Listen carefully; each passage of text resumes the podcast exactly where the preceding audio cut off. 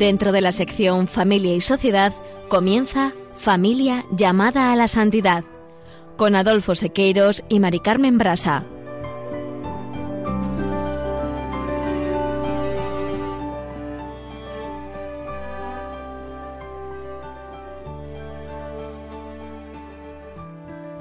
Muy buenas tardes, queridos oyentes de Radio María y familia Radio María. Bienvenidos al programa Familia llamada a la Santidad.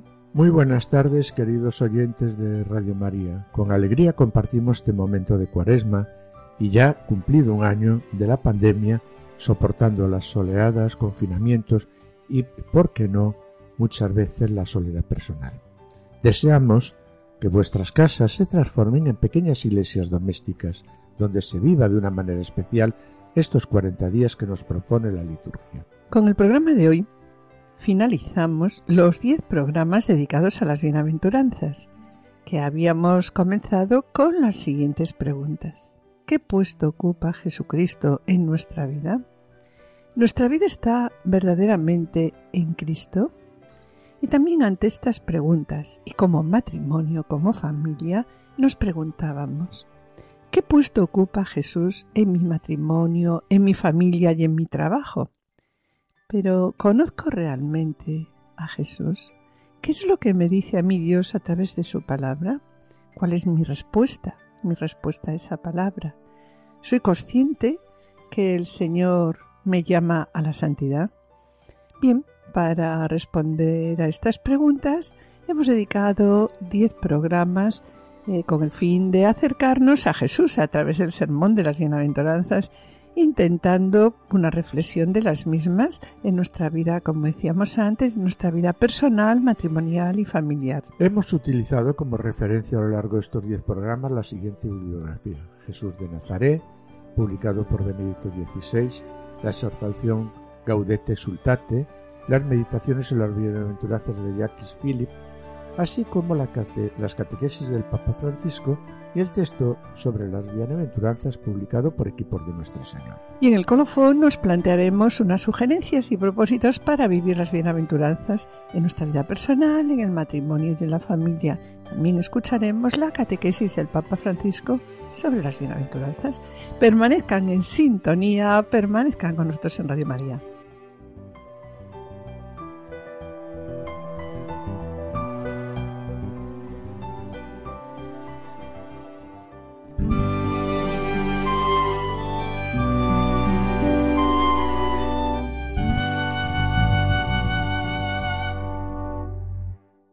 Comenzamos el programa de hoy tomando como referencia unos puntos del Catecismo de la Iglesia Católica, que en la primera sección, la vocación del hombre, en el artículo 2, refieren nuestra vocación a la bienaventuranza y así dice. Las bienaventuranzas están en el centro de la predicación de Jesús. También las bienaventuranzas dibujan el rostro de Jesús y describen su caridad, iluminan las acciones y las actitudes de la vida cristiana. Son promesas que sostienen la esperanza en los sufrimientos y anuncian a los discípulos las bendiciones y recompensas. Y sobre el deseo de felicidad, el Catecismo de la Iglesia Católica nos dice Las bienaventuranzas responden al deseo natural de felicidad. Este deseo es de origen divino, Dios lo ha puesto en el corazón del hombre y es el único que lo puede satisfacer. También dice, las bienaventuranzas descubren la meta de la existencia humana, el fin último de los actos humanos. Y sobre esta meta, sobre el fin último de los actos humanos, dice, el Nuevo Testamento utiliza varias expresiones para caracterizar la bienaventuranza a la que Dios llama al hombre, la llegada al reino de Dios, la visión de Dios, dichosos los limpios de corazón porque ellos verán a Dios, la entrada en el gozo del Señor, la entrada en el descanso de Dios. Asimismo, la bienaventuranza prometida nos coloca ante opciones morales decisivas. Nos invita, así nos dice el catecismo, nos invita a purificar nuestro corazón y a buscar el amor de Dios por encima de todo nos enseña que la verdadera dicha no reside ni en la riqueza o el bienestar, ni en la gloria humana o el poder, ni en ninguna obra humana, ni en ninguna criatura, sino reside solo en Dios, fuente de todo bien y de todo amor. Bien, mis queridos oyentes, y con estos puntos del Catecismo de la Iglesia Católica sobre la vocación a la bienaventuranza, comenzamos el programa de hoy recordando el Salmo 14. Señor, ¿quién entrará en tu casa? Señor, ¿quién entrará en tu casa?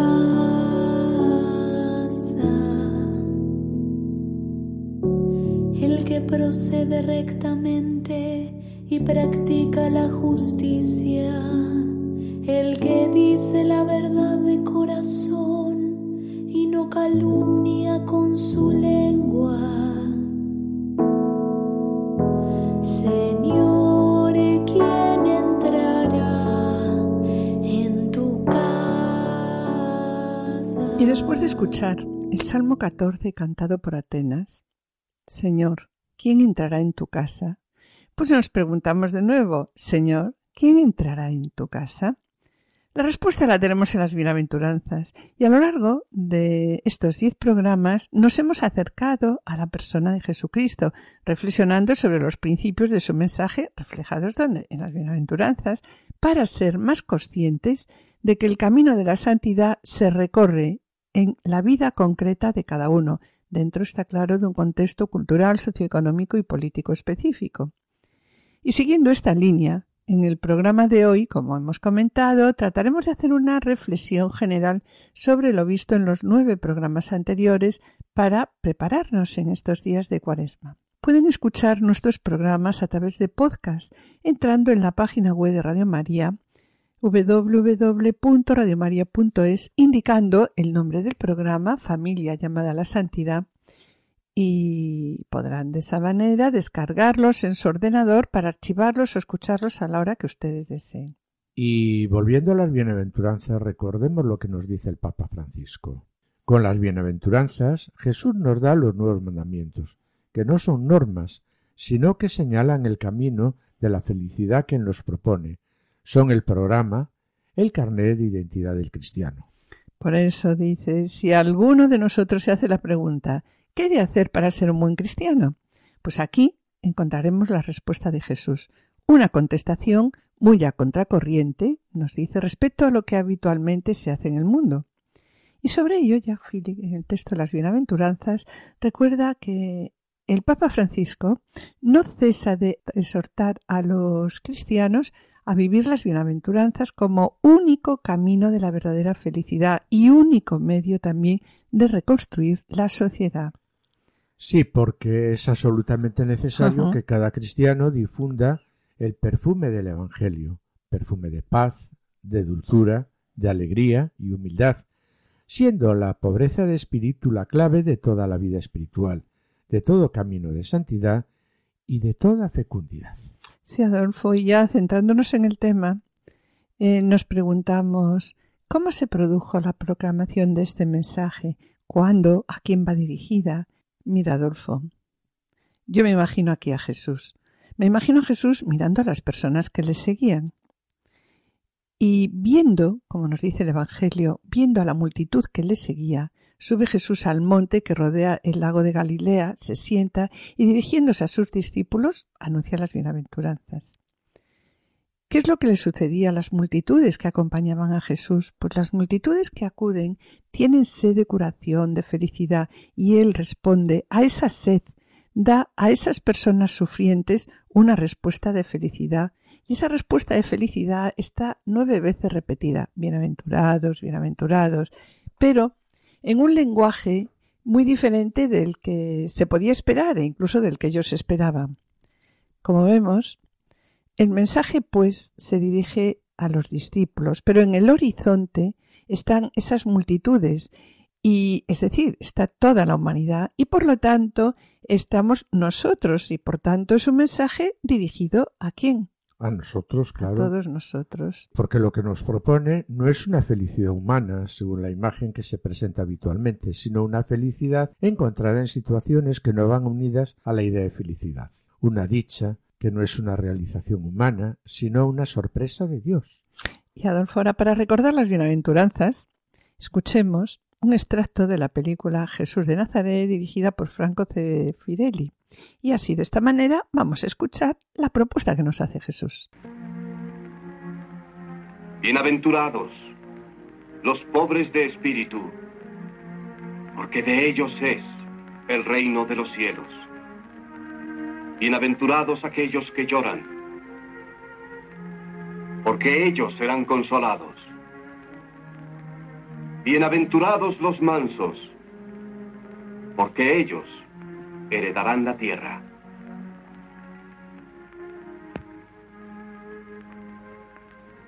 Bienaventurados los que tienen sed y hambre de justicia, porque ellos serán oídos. Bienaventurados los misericordiosos,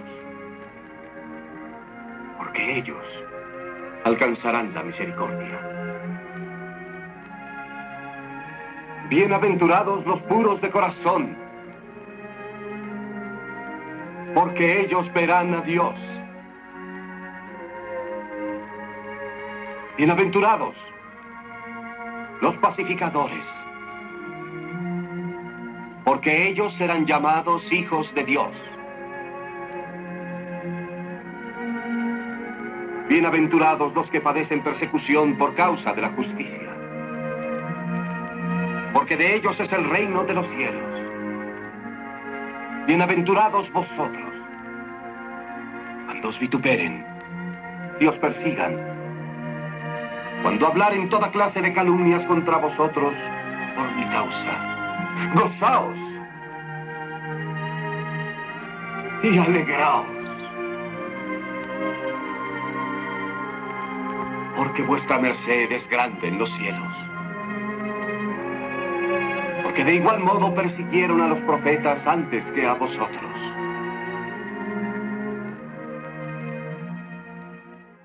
Y después de escuchar este extracto de la película Jesús de Nazaret, dirigida por Franco Cefirelli, y recordar las bienaventuranzas, ¿qué nos enseña esta nueva ley a ti y a mí? ¿Qué nos enseña esta nueva ley a todos nosotros? Pues vemos, Mari Carmen, como Jesús empieza a enseñar una nueva ley y que la verdad es que no está de moda No. ser pobre, ¿verdad?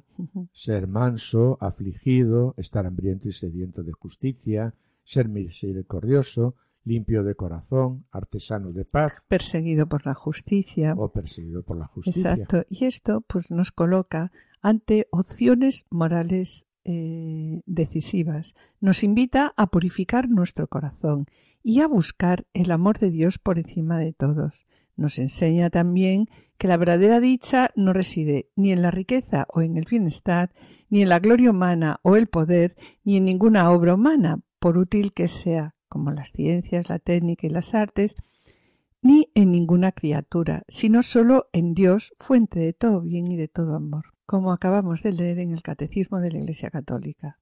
Bien, estos nuevos mandamientos son mucho más que normas, porque, de hecho, aquí Jesús no nos impone nada, ¿no?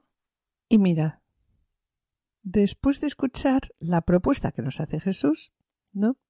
Pues ya Philly refiere cómo Jesús siendo conscientes de las limitaciones humanas de sus discípulos, siendo consciente también de sus defectos, y además que los relatos evangélicos no hacen nada por disimular, Jesús aquí no duda en afirmar que es necesario el testimonio de sus vidas y que viviendo las bienaventuranzas es como podrán cumplir esta vocación de servicio al mundo.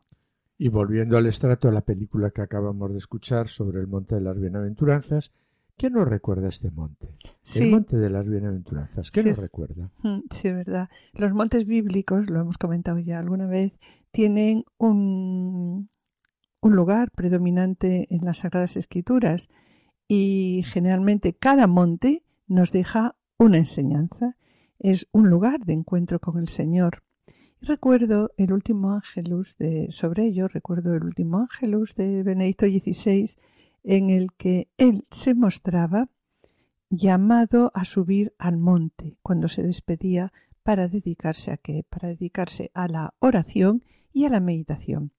Bien, y asimismo, ¿no? Sobre el monte de las bienaventuranzas, en programas anteriores también hemos comentado cómo San Juan Pablo II establecía una comparación entre el monte de las bienaventuranzas y el monte Sinaí que nos parece bueno recordar, diciendo que el monte Sinaí y el de las bienaventuranzas nos ofrecen el mapa de toda nuestra vida cristiana y también pues una síntesis de nuestras responsabilidades ante Dios y ante nuestro prójimo. La ley y las bienaventuranzas señalan juntas las sendas del seguimiento de Cristo y el camino real hacia la madurez y la libertad espiritual. Los diez mandamientos del Sinaí pueden parecer negativos. No matarás, no cometerás adulterio, no robarás, no darás testimonio falso. Pero de hecho son sumamente positivos porque señalan el camino hacia el primero de los mandamientos, que ¿cuál es? Amarás al Señor tu Dios con todo tu corazón, con toda tu alma y con toda tu mente. Y amarás a tu prójimo como a ti mismo. Sí, me gustaría destacar aquí que Jesús no se limitó a proclamar las bienaventuranzas, sino que las vivió. Y así en cada página del Evangelio, en su palabra, en su vida, en sus hechos y sobre todo en su muerte, aparecen en su plenitud cada una de las bienaventuranzas. Sí, y hasta qué punto y en qué grado nos obligan las bienaventuranzas, te obligan a ti, me obligan a mí, nos obligan a todos nosotros, ¿no, Adolfo? Vemos cómo las bienaventuranzas son un amor sin límite. Y mira, el decálogo, los mandamientos dados por Dios en el Sinaí a Moisés, es como el suelo de la moral cristiana. El que quite los mandamientos, no robarás, no matarás, pues ¿qué pasa? Es el suelo, ¿no? Se hunde. Se hunde. Claro. Y sin embargo, las bienaventuranzas son como quitar el techo, es dispararse en la fuerza del amor. Cristo lo plasmará al final en el mandamiento nuevo, amad como yo sé amado. Y sobre ello me gustaría Sí. añadir lo que dice el Catecismo de la Iglesia Católica. El Decálogo, el Sermón de la Montaña y la Catequesis Apostólica nos describen los caminos que conducen al reino de los cielos. Y por ellos avanzamos paso a paso mediante los actos de cada día, Sostenidos, sostenidos por la gracia. por la gracia. Por la gracia, claro. Bueno, pues ahora vamos a pedir al Señor que nos ayude, que sea nuestra luz, escuchando o orando con el Salmo 26 cantado por la hermana Glenda. Mira Jesús con esa condena. Mira todas las condenas. Muchos de nuestros hermanos le han dado la condena, tiene el coronavirus, está infectado. Que ellos no caminen en las tinieblas, que tomen su vía crucis con Jesús. El Señor es mi luz y mi salvación. Dígalo.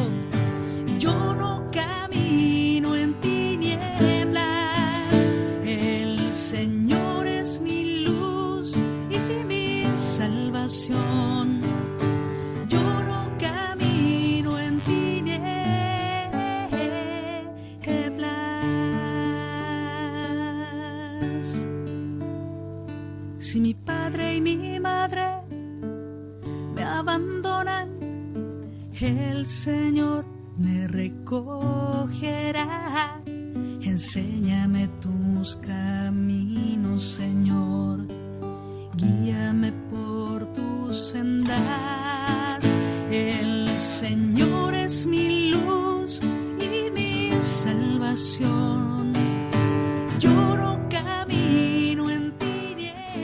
Señor es mi luz y mi salvación, me pregunto.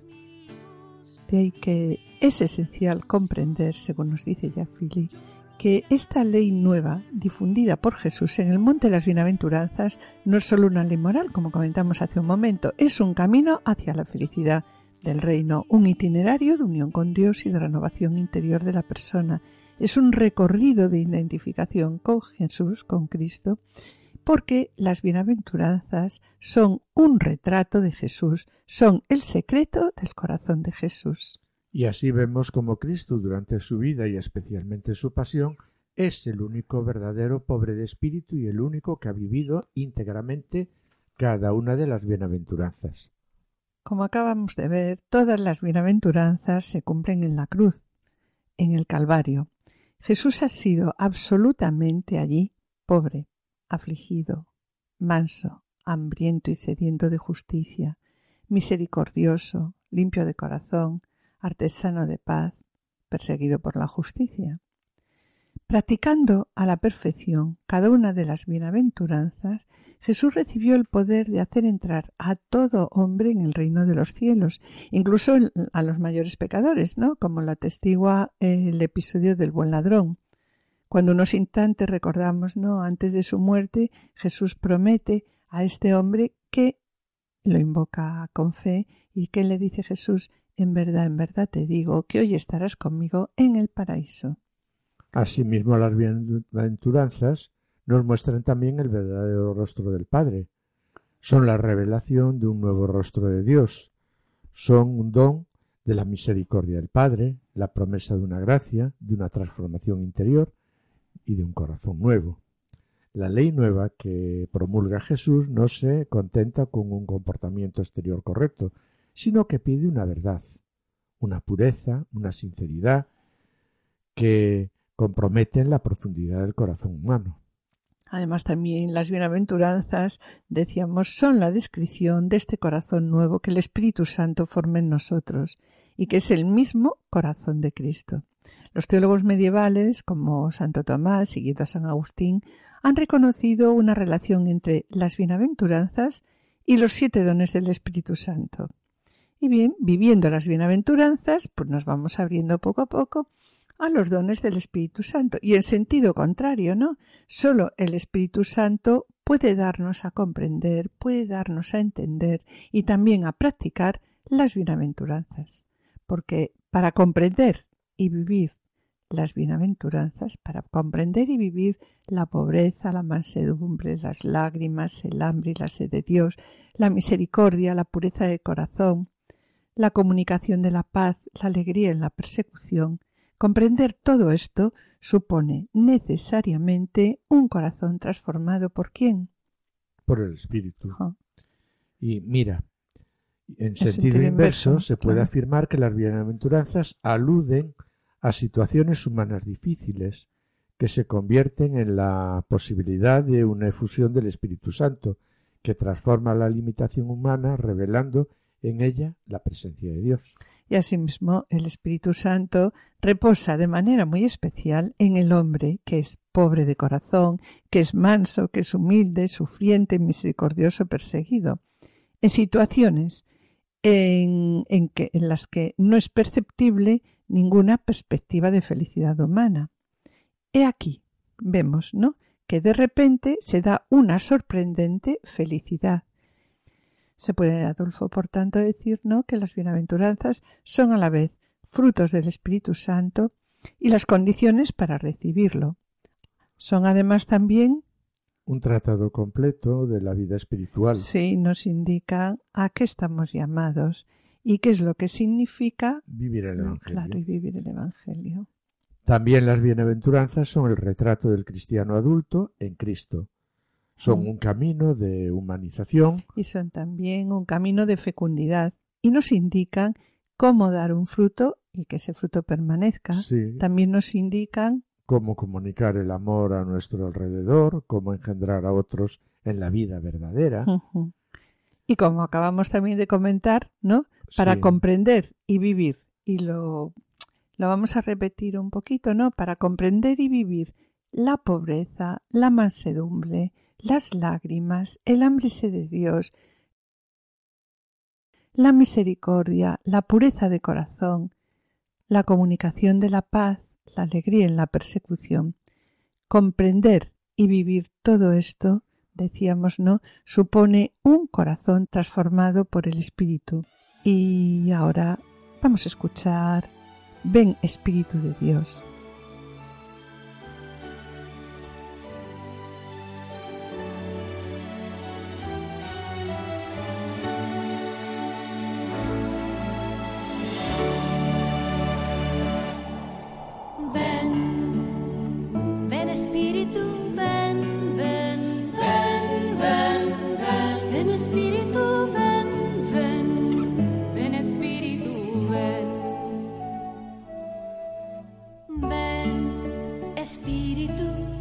adiós. Paloma blanca, pósate paciente en mi pobre corazón. Haz morar.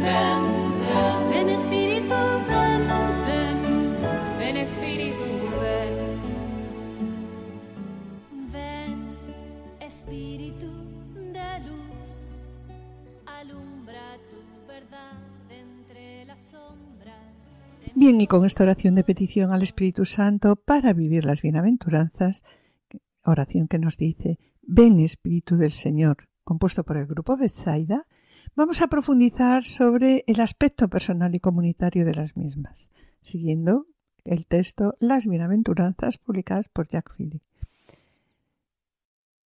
Las bienaventuranzas forman un conjunto también extremadamente coherente. Cuando se quiere profundizar en una de ellas, nos remite de continuo a las demás. Y no se puede vivir en verdad ninguna de ellas si no se viven también todas las demás. No se pueden separar las bienaventuranzas y forman un todo indisociable. Indisociable. Sí, y, sobre ello me gustaría recordar la- las catequesis del Papa Francisco en las que explica de una forma sencilla cuál es la estructura de cada bienaventuranza y que vimos ya en todos los programas anteriores. Sí, bueno, pues sí, Adolfo. Francisco expone en una de sus catequesis que cada bienaventuranza está compuesta de tres partes. Primero está siempre la palabra bienaventurados. Luego viene la situación en la que se encuentran los bienaventurados, la pobreza de espíritu, la aflicción, el hambre, sed de justicia, bueno, y así sucesivamente. Y finalmente está el motivo de esa bienaventuranza introducida por ese motivo introducido por la conjunción porque. Bienaventurados sean estos porque, bienaventurados sean aquellos porque. Sí, cada, en cada bienaventuranza Jesús destaca que la razón de la dicha no es la situación actual, sino la nueva condición que los bienaventurados reciben como regalo de Dios. Y de ahí que dice, porque de ellos es el reino de los cielos, porque ellos serán consolados, porque ellos heredarán la tierra, y así sucesivamente. Sí, vemos como en este tercer elemento está la razón de la felicidad. Serán consolados, heredarán la tierra, serán saciados, serán perdonados, serán llamados hijos de Dios. Pues es verdad, ¿no? La palabra bienaventuranza, bienaventurada, más que bienaventuranza, la palabra bienaventurado, indica a quien indica una persona que progresa en la gracia de Dios y que progresa por el camino del Señor. Los que progresan en la paciencia, la pobreza, el servicio a los demás, el consuelo, pues nos dice que son felices y por tanto serán bienaventurados. Cada una de estas palabras tiene su especificidad y su, y su valor propio. Y así, en cada una de ellas, la persona descrita en la primera parte de la frase, el pobre, el manso, el misericordioso, es siempre la misma persona, el discípulo de Jesús, pero en aspectos, en los aspectos diferentes que ese discípulo está llamado a vivir. Y también de modo análogo, la recompensa que se anuncia en la segunda parte de la frase, por ser el reino, ser consolado, ser llamado hijo de Dios, es siempre la misma y única recompensa, pero en, en diversas Facetas, claro. Sí. Es siempre el acceso al reino de Dios lo que se concede La entrada en la riqueza del misterio de Dios, con sus en, en sus diferentes manifestaciones. manifestaciones, Mm. en sus facetas diversas. Mm. Y conviene, cuando meditemos las bienaventuranzas, contemplar en la segunda parte de cada una qué gracia se nos ofrece. Por ser el reino, ser consolado, recibir la tierra en herencia, ser saciado, obtener misericordia, ver a Dios, ser llamado hijo de Dios. ¿Qué más se puede desear? Es verdad. Eso debería llevarnos al gozo y a la, a la alegría, como nos invita la novena frase de Jesús. Esta unidad profunda de las bienaventuranzas y la necesidad de acogerlas, todas, no impiden que cada cristiano tenga su manera personal y única de vivirlas. Sí, las bienaventuranzas además son una llamada a la conversión personal, una transformación interior que concierne ante todo a la persona, al individuo, pero no se pueden practicar así individualmente las bienaventuranzas, sino que las bienaventuranzas implican también una dimensión comunitaria, ¿no? Sí, Las sí. bienaventuranzas hacen posible toda vida compartida, porque sin humildad, misericordia, mansedumbre, ninguna comunidad de vida se sostiene. Añadiría también, como nos dice ya Fili, que las bienaventuranzas no pueden ser vividas verdaderamente más que en el marco de una vida en común. En común, sí. ¿Y cómo podemos reconocernos que somos pobres o mansos de corazón, ¿no? O limpios de corazón, sin la confrontación con otros, como practicar la mansedumbre, la paciencia y la humildad sin la convivencia, ¿no? Estrechas con, con otras personas. Porque La vida en común es el lugar privilegiado para vivirlas, para adquirir la, especie- la experiencia de su verdad y su fecundidad. Y nos sorprende que muchas comunidades religiosas o instituciones de vida evangélica se refieran en sus reglas a las bienaventuranzas. Exacto, y habría también mucho que decir, ¿no? Eh, Sí, sobre, el matrimonio y exacto, la familia. sobre una comunidad que es el matrimonio y la familia como lugar privilegiado para comprender y practicar las bienaventuranzas. La familia es la primera y más esencial de todas las comunidades cristianas y además es una comunidad donde se puede hacer mejor la experiencia de la propia pobreza y la experiencia de la pobreza del otro. ¿Dónde se puede ver más esa, eh, esa experiencia?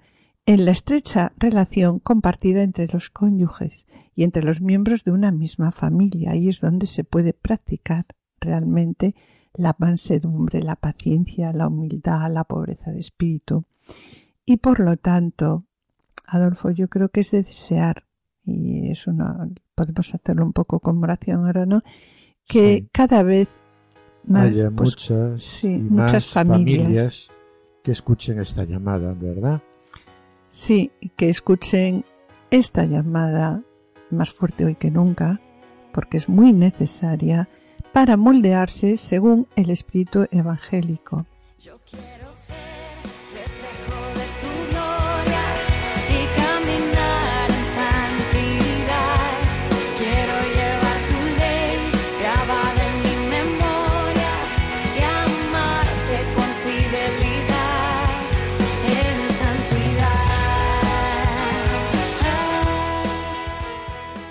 Queridos oyentes y familia Radio María, estamos en el programa Familia llamada a la Santidad, dirigido por Adolfo Sequeiros. Y quien les habla, Mari Carmen Brasa, les recordamos que pueden ponerse en contacto con nosotros a través del correo familia llamada a la santidad o enviando un correo postal a la dirección de Radio María, Paseo de Lanceros 2, primera planta 28024 Madrid, indicando el nombre del programa Familia llamada a la Santidad. Para solicitar este programa deberán, como les hemos dicho antes, dirigirse ustedes al teléfono de atención al oyente 91 822 8010 y también pueden escuchar nuestros programas a través de podcast entrando en la página web de Radio María www.radiomaria.es y descargarlo en su ordenador para archivarlo, escucharlo a la hora que ustedes deseen.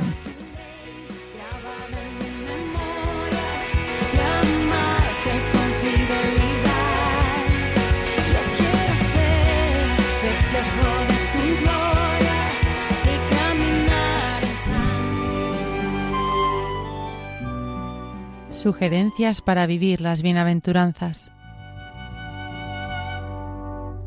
Sobre la necesidad de vivir las bienaventuranzas en comunidad vemos que matrimonio y la familia es un lugar privilegiado para emprenderlas y también practicarlas. La familia es la primera y más esencial de todas las comunidades cristianas. Sí, ¿verdad? Y es el lugar eh, realmente donde se puede hacer mejor la experiencia de la propia pobreza Y, y también, también- la del otro. sí. y la del otro. ese lugar mejor, ¿no? ¿Dónde se puede hacer esa experiencia mejor? Pues en la vida, como decíamos antes, estrechamente compartida de los cónyuges y también la vida mm, compartida entre pues los, Los miembros de la misma de toda familia. la familia. Pues bien, entonces ahora nos toca a nosotros pensar y hablar entre nosotros sobre todo lo dicho. Y a eso os animamos siempre en nuestros programas. De bien, de todos los caminos para la felicidad, pobreza, mansedumbre, lágrimas, hambre y sed de Dios, misericordia, la pureza de corazón, la comunicación en la paz, la alegría en la persecución. ¿Cuál de estos caminos se vive con más intensidad en nuestra vida matrimonial y familiar? ¿Cómo relacionarías ese camino con las bienaventuranzas? Y también una segunda pregunta. ¿Cuál de estos caminos que acabamos de enumerar ¿no?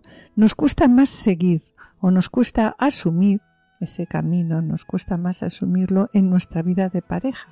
Y también, bueno, pues, ¿por qué nos cuesta tanto a nosotros? Seleccionad cada uno de vosotros uno de estos caminos que os puedan servir y compartidlo con vuestro cónyuge, explicándole por qué e intentarlo relacionarlo con las demás bienaventuranzas y en qué medida os ayudaría a vivirlas.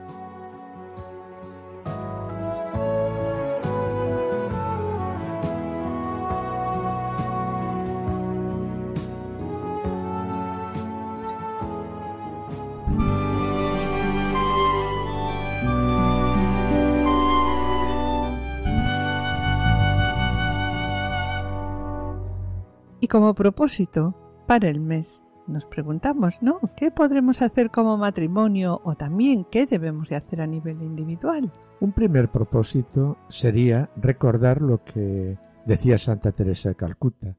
La paz comienza con una sonrisa. En segundo lugar, Adolfo, vamos a llevar a la oración conyugal los sucesos y experiencias diarias, porque estamos llamados a poner en el centro de nuestra existencia una u otra de las ocho bienaventuranzas. Cada bienaventuranza tiene su puerta de entrada, función también de nuestra vocación y las distintas etapas de nuestra vida. Y por lo tanto, ese debe ser objeto de mi oración. Pedir a Dios que me enseñe en esta etapa de mi vida, de hoy, hoy en concreto, cuál es la bienaventuranza sobre la que debo centrar mi atención y mis esfuerzos. Y bueno, pues que será un poco la clave de mi progreso actual. Un tercer propósito podríamos, en esta cuaresma y sobre todo durante el trido pascual, como oración profundizar en cómo vivió Jesús estos caminos y cómo todas las bienaventuranzas se cumplen en la cruz, en el Calvario.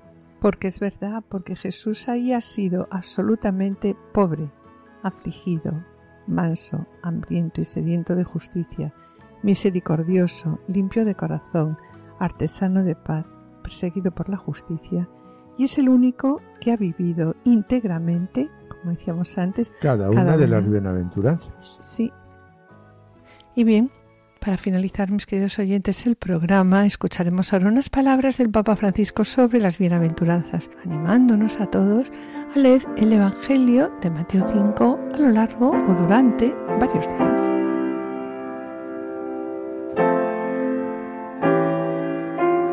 Queridos hermanos y hermanas, las bienaventuranzas son la carta de identidad del cristiano, porque describen el rostro y el estilo de la vida de Jesús. El Evangelio nos dice que Jesús, al ver al gentío que lo seguía, subió al monte, se sentó y dirigiéndose a sus discípulos, proclamó las bienaventuranzas. El mensaje estaba dirigido a sus discípulos, pero también a la gente, es decir, a nosotros, a toda la humanidad. Además, el monte donde predica Jesús nos recuerda al Sinaí, donde Dios dictó a Moisés los diez mandamientos. Ahora, con las bienaventuranzas, Jesús nos da los nuevos mandamientos, que no son normas, sino que señalan el camino de la felicidad que Él nos propone. Cada bienaventuranza está compuesta de tres partes inicia con la palabra bienaventurado o felices, sigue con la situación en que estos se encuentran y terminan con el motivo por el cual serán felices, introducido por la conjunción porque, etc. ¿Qué significa la palabra feliz, bienaventurado? Viene del griego que significa el que está en condición de gracia, la persona que avanza en la amistad con Dios. Esto es importante. Las bienaventuranzas iluminan las acciones de la vida cristiana y revelan que la presencia de Dios en nosotros nos hace verdaderamente felices. En ocasiones, Dios elige caminos difíciles de entender. A veces no entendemos por qué nos pasan ciertas cosas. Por ejemplo, el de nuestros propios límites, el de nuestras derrotas, pero es allí donde manifiesta la fuerza de su salvación y nos concede la verdadera alegría. Los animo a leer detenidamente el texto de la bienaventuranza. Hoy, por ejemplo, tómense un ratito, capítulo quinto de San Mateo, versículo 1 al 11, y lo lean. Léanlo. Y si les gusta también mañana, léanlo, les va a. Y pidan a Dios la gracia para poder vivirlas en medio del mundo en que nos encontramos. Y esto nos va a dar una gran alegría. Que Dios los bendiga.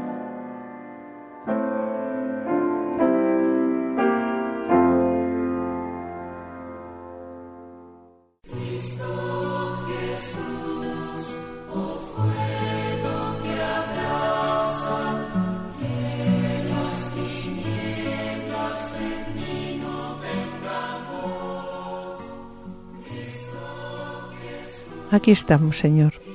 Queremos ser felices y tener un corazón de pobre. Queremos ser felices y llorar con los que lloran.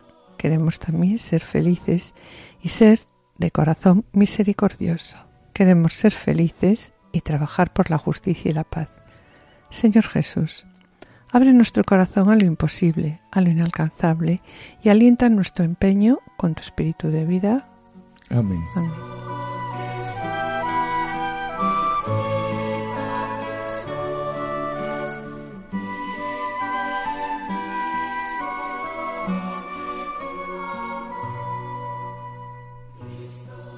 Y bien, mis queridos oyentes, con Perna tenemos que despedirnos, como os decimos casi siempre. Con el programa de hoy hemos finalizado los 10 programas dedicados a las bienaventuranzas que comenzamos con las siguientes preguntas. ¿Qué puesto ocupa Jesucristo en nuestra vida, en mi vida? ¿Nuestra vida está verdaderamente en Cristo? Y también como matrimonio nos preguntamos, ¿qué puesto ocupa Jesucristo en mi matrimonio, en mi familia, en mi trabajo? Pero conozco a Jesucristo. ¿Qué es lo que me dice a mi Dios a través de sus palabras? ¿Cuál es mi respuesta a esa palabra? Soy consciente también que el Señor me llama a la santidad. En el colofón hemos planteado unas sugerencias y propósitos para vivir las bienaventuranzas en nuestra vida personal, en el matrimonio y en la familia. Damos gracias a los asistentes de control de sonido por su ayuda y colaboración y yo espero seguir con ustedes el próximo martes a las 17 horas en el programa médico para que tengan vida con la doctora Sirven. Y esperamos estar de nuevo con ustedes, los dos juntos, el martes dentro de dos semanas a esa misma hora. Muchas gracias por su atención. Hasta la próxima audición y que el Señor les bendiga. A continuación damos paso al programa Voluntarios con Lorena del Rey y David Martínez. No se lo pierdan, permanezcan a la escucha, permanezcan con nosotros en Radio María.